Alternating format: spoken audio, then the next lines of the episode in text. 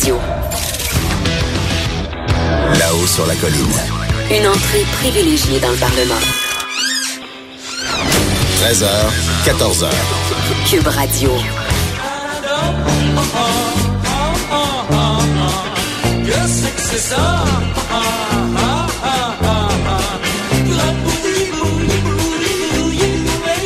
De la bouillie pour les chats, et oui, euh, le, Canada, c'est une chanson de Robert Charlevoix qui date de 1969. Exactement. Bonjour Patrick Taillon, Bonjour, constitutionnaliste. Euh, rebonjour Jean-François Gibault. Bonjour. euh, directeur de la recherche à QMI. Euh, on, on a commencé par Robert Charlebois parce que on va discuter de fédéralisme fiscal et parfois c'est de la bouillie pour les chats. Oui. Oui, c'est ça. Et, Et, et parfois, le fédéralisme et la Constitution a besoin d'un compteur pour mettre un peu d'ordre oui, dans, dans tous ces chiffres. exactement. C'est pour ça que c'est ton invité au fond le compteur aujourd'hui, Patrick euh, Taillon. On n'avait pas? parlé de très gros chiffres, donc là, je vais être content. Les, Ah oui? ouais. Les relations intergouvernementales nécessitent parfois, euh, impliquent parfois des négociations euh, de, de milliards, en, de milliards en milliards. Exactement. Alors, donc, pourquoi on parle de ça? Parce que c'est le budget fédéral aujourd'hui, puis il y a de, de nombreuses pommes de discorde entre la- le Québec et le fédéral. Euh, On peut parler du tramway de la discorde, on peut parler des 25 ans de querelle sur le pont de Québec,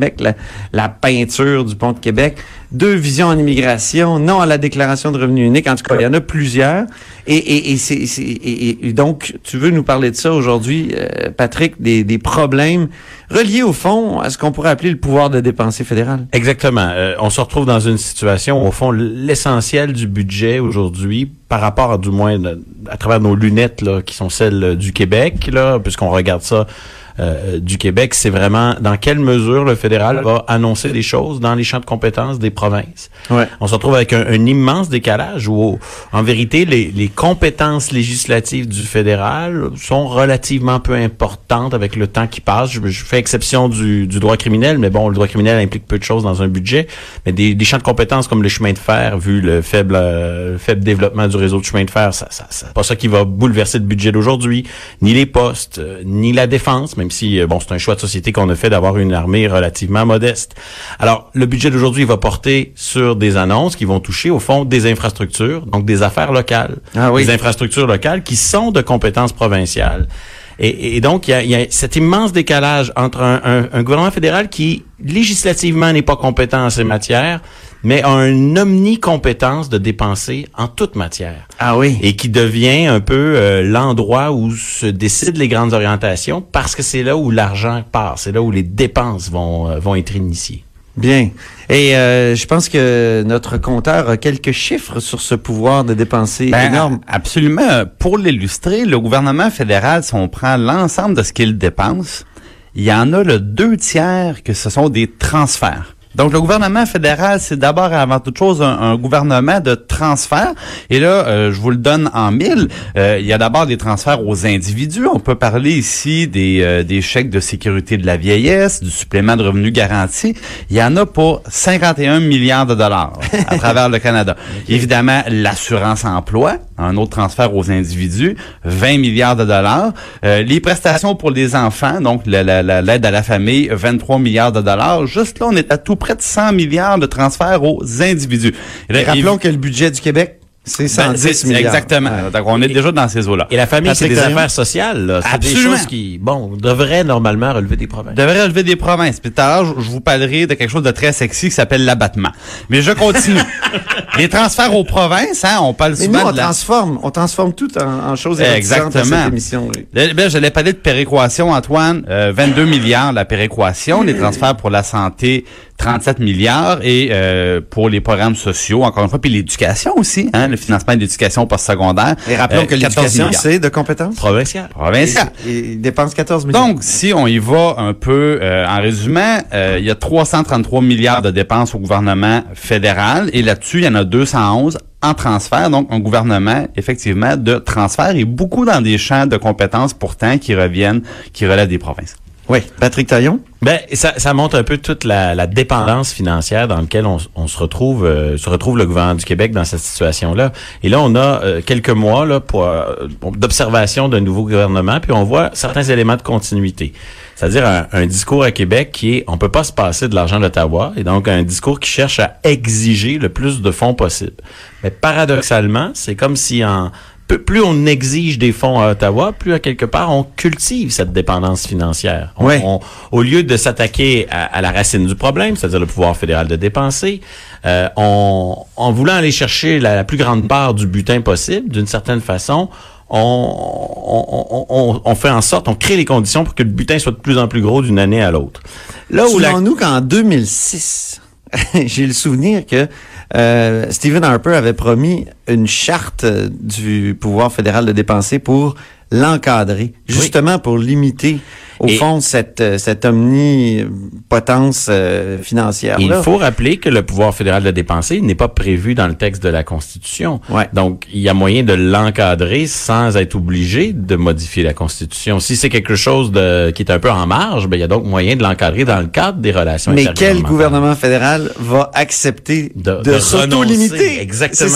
C'est ça. J'ai l'impression que c'était une idée de Stephen Harper, une idée aussi euh, de l'ancien ministre Benoît Pelletier ici à Québec qui avait Absolument. proposé, suggéré cette chose-là, mais que j'ai l'impression que la machine, euh, c'est-à-dire l'administration fédérale, n'acceptera jamais euh, quelque encadrement que ce soit. Et le gouvernement de la CAQ a envoyé des signaux un peu euh, étonnants. Hein? Son discours sur la péréquation, comme quoi il aimerait que le Québec s'émancipe de la péréquation. Oui. La péréquation, c'est une forme de transfert, mais qui tient compte des disparités euh, de revenus entre les provinces, alors que la plupart des annonces qu'on va avoir dans le budget d'aujourd'hui, ce sont plutôt des transferts qui sont accordés à toutes les provinces et parfois, et c'est là que ça pose le plus de problèmes par rapport au fonctionnement du fédéralisme, des transferts avec des conditions. Des ah, conditions, oui. euh, on vous donne de l'argent pour ça, mais il doit servir à ça. Et si jamais vous faites trop de tests en santé, dépistage privé, on va vous couper votre financement. Ou si vous faites euh, telle chose, on va, on va vous le retirer. Donc, il y a un signal qui est quand même étrange du côté du gouvernement de la CAQ de dire, ben, la, la péréquation, on va tout faire pour s'en passer. Mais sur les questions de transfert, on est un peu dans la lignée des gouvernements précédents. Cet argent-là, on, on, on, la veut, on en veut le plus possible. Puis, Monsieur Legault, Monsieur Legault a même récemment demandé à quelque part une, de, une invasion de champ de compétences que le, le, le, qui n'intéressait même pas le fédéral. Et euh, je pense ici la production à, à, la production d'électricité. Monsieur Legault a demandé au gouvernement fédéral de financer les interconnexions entre les provinces, alors que le gouvernement fédéral ne s'est jamais mêlé du marché de l'électricité. On sait qu'il le fait par exemple le transport du pétrole ou du gaz. Et là, en demandant au fédéral d'intervenir dans un secteur où il n'était pas, ben on crée une nouvelle dépense fédérale qui viendra avec des conditions des critères. Et puis des fois, ben le vieux, le vieux dicton qui dit avant de demander quelque chose, réfléchis, tu pourrais l'obtenir. Oui, et c'est fascinant parce que c'est comme s'il se crée une, une, pratique qui veut que pour qu'un projet se réalise, il faut nécessairement qu'il y ait de, de, multiples investissements, alors que pourtant la compétence est souvent clairement établie. Je prends l'exemple du pont de Québec. Ouais. Le pont de Québec, il est de compétence fédérale. Donc, normalement, euh, si le fédéral est riche, il aime dépenser, ben, qu'il assume la facture. Et non, qu'est-ce que propose actuellement, c'est ce qu'on entend en coulisses, euh, le gouvernement fédéral dans le dossier, c'est de partager la facture, un tiers avec euh, l'entreprise, un tiers avec, avec le Québec. Québec puis, donc, et même chose avec les, les, interconnexions. Il y a comme une, une tendance à vouloir euh, que tout ça soit imbriqué, qu'il y ait une espèce d'interdépendance financière, avec quand même certaines contraintes, une perte d'imputabilité pourquoi les projets de transport euh, aboutissent ou n'aboutissent pas? C'est qui le responsable? C'est Ottawa, c'est Québec? Quand on parle des projets de transport, par exemple, il y a le tramway. transport en commun. Ici, à oui, Québec, je, je voulais donner l'exemple de la ligne bleue ou l'exemple du transport à Québec. On voit les sorties. La ligne du... bleue à Montréal dans le métro. Là, Exactement. Oui. Donc, on voit la, la, sortie du maire de Québec euh, d'hier qui dit, euh, ben moi, je veux que ça débloque. Mais c'est la faute de qui? C'est qui qui est en, qui qui est, euh, à qui les torts dans la négociation actuelle? On a une perte d'imputabilité. On sait, on peut plus, l'électeur peut plus savoir à qui la faute si le tramway se réalise ou pas parce que tout ça est est compliqué dans les deux bureaucraties qui, qui discutent ensemble. Donc ça, c'est il y a, y a, une complication inutile. Et ça serait si simple que chacun s'occupe de ses compétences et du financement ouais. qui va avec. Mais il y a comme un besoin de, de peut-être, c'est peut-être le syndrome du ruban. Hein, Ah, qu'est-ce que c'est, le syndrome ben, du Le fait que les C'est- Est-ce projets... que ça, ça se ressemble au syndrome de la pépine? Oui, de Dont Monique exactement. Jérôme- exactement. Donc, c'est c'est peut-être le, le plaisir qu'ont les gouvernements d'annoncer euh, leur implication dans un projet de tramway, dans un dans un projet de de- de- de- d'infrastructure quelconque, qui fait en sorte qu'on va y aller en, en partenariat. Euh, mais avec toujours cette euh, perte d'imputabilité, puis cette perte de clarté, puis d'intelligibilité, puis complications euh, bureaucratiques dans la négociation de ces ententes-là. Prenons le, le, le coût de l'accueil des réfugiés. Ça fait des années qu'on est d'accord sur le principe que c'est fédéral la question de l'accueil des, des réfugiés, mais la négociation du quantum, du montant de cela, elle est toujours pas réglée. Ah oui. Elle ne sera peut-être pas avant les élections. Donc ça- tout ça prend du temps, tout ça ajoute des, des Et complications. souvent, le fédéral met de la pression sur Québec en disant ah ils veulent ils veulent rien savoir, ils sont trop têtus. Mais dans le fond, le gouvernement du Québec veut protéger. Oui. C'est c'est c'est ce qui lui reste d'autonomie. Euh, on veut pas être euh, aussi encerclé de conditions. euh, Il est clair que euh, les gouvernements du Québec, peu importe la couleur euh, du gouvernement, on souhaite euh, lutter contre ces conditions qui sont associées au financement. Et à- aux yeux d'Ottawa, le, le Québec apparaît comme une province peut-être un peu plus euh, difficile, un peu plus difficile à satisfaire, puis un peu plus euh, il y a que l'Alberta qui a parfois des des pulsions un peu plus pointilleuse sur euh, son autonomie. Donc, euh, effectivement, les négociations sont plus complexes. Mais, mais ça devient un peu euh, étrange de, de se retrouver dans une situation où la moindre infrastructure municipale doit nécessiter une approbation d'Ottawa, de Ben oui. Québec et tout. À un moment donné, euh, la compétence sur les affaires locales, les infrastructures locales, c'est provincial. Pourquoi créer ce système de, de circulation de fonds qui vont à Ottawa pour revenir à Québec? Je pense que euh, les, les fédéraux auraient tout intérêt à démontrer que le fédéralisme peut s'améliorer, peut fonctionner mieux en euh, atténuant ces irritants liés au pouvoir fédéral Mais de le dépenser. syndrome du ruban ou de la pépine est trop fort. Quelques Oui. chiffres, euh, Jean-François Gibault? Ben, euh, je voulais simplement mentionner que euh, il y a quelques dizaines d'années, on, on sentait un plus grand respect du partage des, euh, des compétences. Ah bon? Et euh, je vais peut-être même avoir une bonne, en fait, une bonne nouvelle pour ceux qui ne le savent pas. Mais euh, alors que les gens font leurs impôts, euh, on a au Québec la chance de payer euh, 16,5 de moins d'impôts fédéral que dans les autres provinces. Je ne sais pas si vous saviez ça.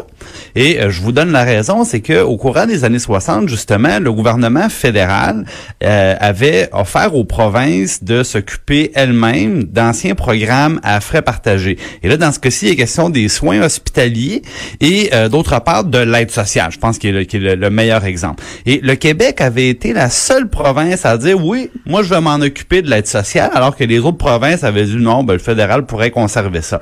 Alors, Est-ce en- que tu es en train de parler des abattements? De l'abattement. De l'abattement? Alors, parce qu'on a pris en charge l'aide sociale, le gouvernement fédéral a accepté de réduire de 13 points de pourcentage ses impôts imposés aux Québécois. Oh. Et il y a un autre épisode, toujours dans les années 60, le gouvernement du Québec avait créé un programme d'allocation aux jeunes. Et euh, peu de temps après, le fédéral avait dit, c'est une bonne idée ça, je vais offrir le même programme dans le reste du Canada. Mais comme le Québec avait déjà son programme, ben on, ils ont dit ben on va vous donner un autre réduction de 3% sur vos impôts à payer. Et depuis ce temps-là, le Québec a un abattement, dans le fond, c'est une réduction d'impôts de 16,5% qui représente euh, euh, cette année 4,7 milliards de dollars qu'on paye en moins parce qu'on s'occupe de nos propres affaires. Maintenant, des années 60 Ça, aller jusqu'à maintenant, Tu sais, qu'est-ce qu'on appelle le, le rapatriement de points d'impôt? Est-ce que c'est l'équ- Oui, l'équivalent? on pourrait. Oui. Ça Oui. ressemble un peu à ça, mais disons, ce que je voulais souligner, c'est que depuis les années 60, il y a eu beaucoup moins d'ouverture du fédéral pour dire aux provinces, si vous voulez vous occuper vous-même de certaines responsabilités, on va tout simplement vous remettre notre pouvoir de taxation. Vous aurez la responsabilité à la fois de donner le service et de collecter les impôts qui servent à le payer. Ben et oui. à ce moment-là, comme disait le bon vieux Michel Chartrand, on sait vers quel derrière s'enligner pour le botter. Non, mais derrière cette euh, métaphore colorée, il y a cette question de, de responsabilité puis d'imputabilité. Ben oui. C'est ça l'enjeu, c'est que les citoyens, à un moment donné, veulent savoir pourquoi je n'ai pas le service qu'on m'a promis qui bloque le système. Pourquoi le pont de Québec est pas repeint? Exactement. Tu sais, dans est-ce ce que c'est- la faute au fédéral? dans ce système où tout le monde ou- se mêle de tout et qu'il faut euh, aller ensemble euh, déballer le ruban, ben il y a cette perte d'imputabilité et, et qui à terme nuit beaucoup. Et je pense que les années Pearson dans les années 60 ont été exemplaires là-dessus dans cette capacité de négocier abattement ou rapatriement de, de, de points d'impôt, peu importe. Cette Tout s'est gâché quand le père. Trudeau est arrivé. J'oserais presque le dire. Il y a, il y a eu une, ça le père. Trudeau, Ça Pierre Elliott, est, est arrivé à Ottawa avec une vision très rigide de- du fédéralisme, impossibilité d'avoir un statut particulier pour euh, le Québec. Et euh, bon, on sait ce qui est arrivé en 82. Et donc, ça crée un, un budget qui est un peu comme le jour de la marmotte. On aura un budget fédéral où on va euh, être euh, avec nos crayons à noter combien de milliards ou de millions vont être Vont transférés et aussi à quel titre, dans quelle enveloppe. Parce que là, au fond, on, on va dans certains dossiers. Je crois que c'est le cas pour les projets de transport en commun. Ottawa est prêt à payer, on s'entend sur la facture, mais on, on, on débat de l'enveloppe, dans le, de, de quelle enveloppe, euh, dans quelle enveloppe on va prendre l'argent. Et donc, euh, on- toujours. con- Mais là, j'entends déjà les courriels rentrer, là, me dire, hey, on est gâtés. euh, vous savez, tout ce Bien discours-là sûr. autour de la péréquation, que ça nous, le fédéralisme est rentable pour nous depuis plusieurs années. Euh, il y a quelque part, là, l'Institut de la statistique a calculé que c'était quoi, 16 milliards, un chiffre que reprenait euh, Philippe Couillard, donc à, Oui, oui. à Faut- chaque année. Donc, on, on, faut on pas est, on est gagnant. Il faut pas confondre le débat sur la péréquation de celui sur les transferts. Ouais. La péréquation, euh, on peut en débattre. C'est une question de- d'égalité des chances entre certaines provinces. Euh, Dans l'histoire du Canada, il y a des moments Ça, où le Québec a, oui, Ouais. il y a des moments où le, le, le Québec a assumé des dettes pour d'autres parties du Canada d'une certaine façon. Bon, peu importe. En ce moment, les, ces années-ci, le Québec est bénéficiaire et on peut débattre de péréquation. C'est- une question im- importante. Mais la question des transferts et surtout des transferts conditionnels, ça produit d'autres effets pervers euh, qui n'ont rien à voir. Par exemple, le, le transfert de péréquation fait en sorte qu'il y a un montant global qui est donné à certaines provinces et avec ce montant-là, les provinces organisent leurs services comme elles le veulent. À l'inverse, la question de pas être capable de dire euh, on va aller de l'avant avec un- une ligne bleue à Montréal ou un, un tramway parce que c'est pas réglé avec Ottawa la, la- la- notre part du butin. Ça, ça, ça, ça introduit énormément de complications à notre.